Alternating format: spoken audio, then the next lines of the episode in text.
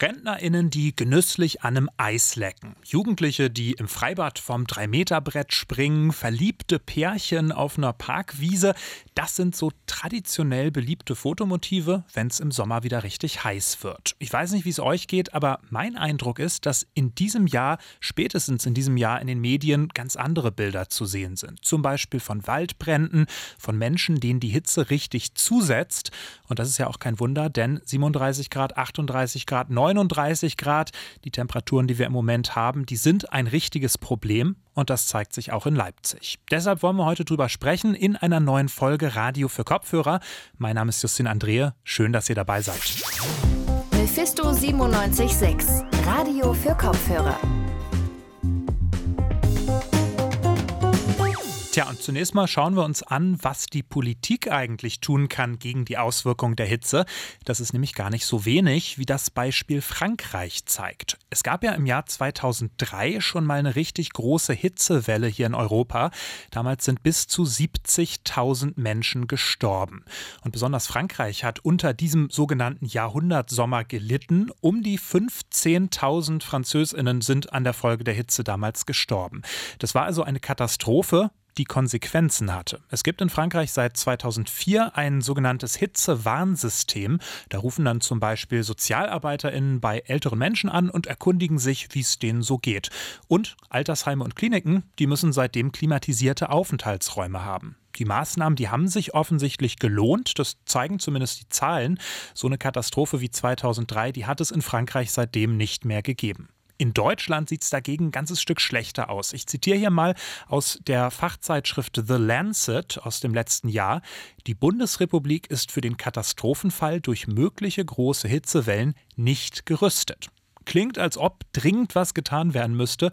Ob was getan wird, gerade auch hier in Leipzig, das weiß mein Kollege Tizian Glaser und der ist jetzt hier bei mir im Studio. Hallo Tizian. Moin Justin. Ja, Tizian, bevor wir auf Leipzig zu sprechen kommen, wir haben gerade von dieser Studie gehört. Ist denn das Bild, was da gezeichnet wird, zutreffend? Ist es wirklich so katastrophal? Naja, also in Deutschland gibt es aktuell kein flächendeckendes Warnsystem wie in Frankreich. Die Gesund äh, Gesundheitsministerinnenkonferenz hat zwar 2020 beschlossen, dass bis 2025 die Kommunen Hitzeschutzkonzepte entwerfen sollen. Problem ist aber, bisher haben die meisten Kommunen in Deutschland nichts gemacht. Das geht aus einer Umfrage der Wochenzeitung Die Zeit hervor. Die haben 299 Landkreise befragt und fast 80 Prozent dieser Landkreise haben angegeben, bisher keine Hitzeschutzkonzepte ausgearbeitet zu haben klingt ernüchternd, gerade wenn man bedenkt, dass es ja gerade auch in Deutschland schon große Probleme gibt durch diese Hitze. Gehen wir jetzt trotzdem nochmal hier bei uns auch ganz spezifisch in die Region nach Leipzig. Ähm, wie ist es denn hier? Gibt es da Zahlen zu den Opfern, die die Hitze derzeit oder in den letzten Jahren gefordert hat? Naja, die Stadt Leipzig hat im Sozialreport 2021 auch die Übersterblichkeit in den Jahren zwischen 2010 und 2021 angegeben. Nochmal kurz zur Erklärung. Die Übersterblichkeit gibt an, wie viele Menschen an einem Zeitpunkt mehr gestorben sind, als es im Durchschnitt zu erwarten wäre. Und aus dem Report geht zum Beispiel hervor, dass während der Hitzewelle 2018 in Leipzig drei bis fünf Menschen täglich mehr gestorben sind als in anderen Sommern. Gut, jetzt könnte man sagen, 2018, das ist ein Jahr, sind wir mal ganz zynisch, ein Jahr schade, aber in den anderen Jahren war es ja offensichtlich nicht so schlimm. Ja, 2000, 2018 war jetzt so ein wirklich schlimmes Jahr, aber in der Zukunft wird es halt noch mehr so Sommer geben. Besser gesagt, klimatisch werden wir hier in den nächsten Jahrzehnten französische Verhältnisse haben. Das zeigt auch eine Karte des Umweltbundesamtes, das das Amt letztes Jahr veröffentlicht hat. Danach werden wir gegen Ende dieses Jahrhunderts in Leipzig ein Klima wie in Südfrankreich haben. Gut, ich höre raus, wir brauchen offensichtlich sowas wie Hitzeschutzkonzepte in Deutschland. Die meisten Kommunen haben noch keine, hast du gerade gesagt. Wie sieht es denn in Leipzig aus? Also aktuell gibt es hier auch noch keins, aber der Stadtrat hat im Juni jetzt beschlossen, dass die Stadt Leipzig bis spätestens nächsten Juni den sogenannten Hitzeaktionsplan ausarbeiten soll. Den Antrag dafür hat die Linke gestellt.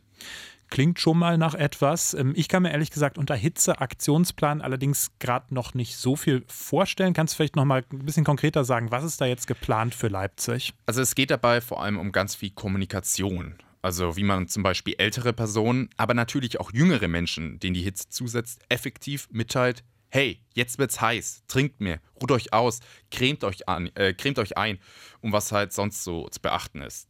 Das reicht aber nicht aus. Das sagt zumindest Volker Kühlow von den Linken. Er findet, dass es noch viel mehr Maßnahmen braucht. Wo müssen mehr Bäume hin, also um Verschattung? Ne? Wo müssen mehr Trinkbrunnen hin, zum Beispiel auch mobile Trinkbrunnen? Und dann geht es aber natürlich Fragen, also in den Altenheimen sind kaum klimatisierte äh, Räumlichkeiten. Ich meine, die bemüht sich, das Pflegepersonal, das weiß ich, ne? die lassen dann die Rollos runter ne? und fragen immer, äh, trinken sie genug und so weiter. Aber das alles ist noch sehr episodisch, da gibt es gewissermaßen keine äh, keine strategische äh, Handeln dahinter. Der Hitzeaktionsplan soll also quasi eine Art Bedienungsanleitung für die Stadtverwaltung sein, wie man in Zukunft mit der Hitze in der Stadt umgeht. Jetzt hast du gerade gesagt, bis spätestens Juni 2023 soll das Ganze umgesetzt sein. Ist das realistisch? Wird es dann wirklich im nächsten Sommer so einen Hitzeaktionsplan für Leipzig geben? Also auf Anfrage hin konnte die Stadtverwaltung da, dahingehend noch keine Auskunft geben. Der Stadtratsbeschluss ist ja auch erst knapp einen Monat her und jetzt müssen relativ viele Menschen aus der Verwaltung zusammengezogen werden, zum Beispiel aus dem sozialen Bereich und der Wissenschaft. Volker Kühloff, der für den Antrag mitverantwortlich war, ist aber optimistisch. Ich bin äh, also überzeugt, dass die Kompetenz, ich habe ja auch mit Leuten aus der Verwaltung gesprochen, ne, äh, dass die da ist und die Bereitschaft ist sehr hoch und wie gesagt, äh, der Verwaltungsstandpunkt zeigt mir auch, dass das Thema angekommen ist und äh, an der Stelle habe ich also wirklich Vertrauen in die Stadtverwaltung. Volker Kühloff meint mit Kompetenz unter anderem auch, dass die Stadt schon relativ viele Daten hat. Durch die Stadtklimaanalyse zum Beispiel wisse man auf den Häuserblock genau, wo es welche Temperaturen wann hat. Also offensichtlich gibt es dann Hoffnung, dass es was wird mit diesem Aktionsplan. Jetzt ist es ja aber leider dieses Jahr auch schon brütend heiß. Diesen Mittwoch hatte es bekanntlich 38 Grad. Nächsten Montag soll es auch wieder 36 Grad werden. Wie ist denn Leipzig dann für dieses Jahr aufgestellt? Also Volker Kühloff macht sich darüber auch schon sehr Sorgen. Man hat jetzt über die LVZ und ein paar andere Medien eine Menge Tipps rausgegeben. Ne? Man hat diesen Flyer, äh, äh die Auflage erhöht und stärker verteilt. Ne? Äh, aber äh, viel mehr, zu viel mehr ist im Augenblick äh, die Verwaltung noch nicht in der Lage. Und da kann man nur hoffen, dass also einfach äh, bei den Menschen viele kluge und gute Ratschläge angekommen sind und sie sich entsprechend verhalten. Also ich glaube, was man daraus folgern kann, dieses Jahr kommt es in jedem Fall auch auf jeden Einzelnen an. Macht euer Umfeld zum Beispiel auf die Thematik aufmerksam, verbreitet Tipps und ruft doch zum Beispiel einfach mal bei euren Großeltern an und fragt, wie es denen geht. Absolut. Das sollte man eh viel häufiger machen und wann, wenn nicht jetzt bei dieser Hitze. Ich danke dir, Tizian, für die Informationen. Gerne, Justin. Tja, sich um sein soziales Umfeld kümmern, das ist jetzt wirklich angesagt, aber was, wenn einem vielleicht ein stabiles soziales Umfeld fehlt, wenn es am allernötigsten fehlt, einer Wohnung zum Beispiel? Obdachlose Menschen, die sind nochmal ganz besonders gefährdet durch die aktuelle Hitzewelle. Über deren aktuelle Situation hat sich meine Kollegin Isabella Klose unterhalten mit dem Sozialarbeiter Christian Pahrmann vom Suchtzentrum Leipzig. Ähm, ja, die aktuelle Hitze bringt ja generell viele Gefahren mit sich für Menschen und Tiere. Was sind da die speziellen Risiken für Obdachlose? Also obdachlose Menschen oder Menschen, die auf der Straße leben oder sich dort auch hauptsächlich ihr, ihren Lebensmittelpunkt haben, sind natürlich erstmal im generellen, also im Sommer wie im Winter und jetzt bei Hitze natürlich auch diesen Wetterextremen ausgesetzt und ähm, dort sozusagen ungeschützt, weil sie einfach keine Räume haben, in denen sie sich, in die sie sich zurückziehen können. Genau. Zugang zu Wasser ist ein Problem und einfach Zugang zu, ich sag mal, gekühlten Räumen im Generellen. Das sind so die, äh, die großen Probleme, die das einfach mit sich bringt, das Leben auf der Straße. Die Obdachlosenhilfe ist ja jetzt generell eher bekannt für Kältehilfe. Ähm, was gibt es da jetzt für Maßnahmen zur heißen Jahreszeit in dieser Hitze? Also, ob es, soweit ich weiß, also so richtig offizielle Maßnahmen von der Stadt, also wie das mit der Kältehilfe ist, gibt es meines Wissens nicht. Ähm, wir versuchen jetzt, also wir machen das immer überhaupt jedes, jeden Sommer, wenn es so heiß ist, dass wir äh, die Leute zu Spenden aufrufen, dass die äh, so kleine Flaschen Wasser bis 0,5 spenden können und bemühen uns halt im Streetwork äh, Wasser mit dabei zu haben. Ähm, ja, und klären die Leute auch nochmal auf über die Temperaturen. Oft wissen die ja gar nicht, dass das jetzt zum Beispiel die Hitzewelle kommt. Also klären auch einfach auf, sagen, Mittwoch wird's heiß, denkt dran, dass ihr euch einen schattigen Platz sucht oder auf euch achtet und genügend Wasser parat habt.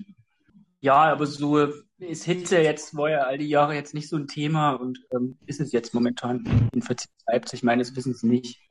Sie hatten jetzt schon angesprochen, dass die ähm, Stadt bisher keine konkreten Maßnahmen ergriffen hat.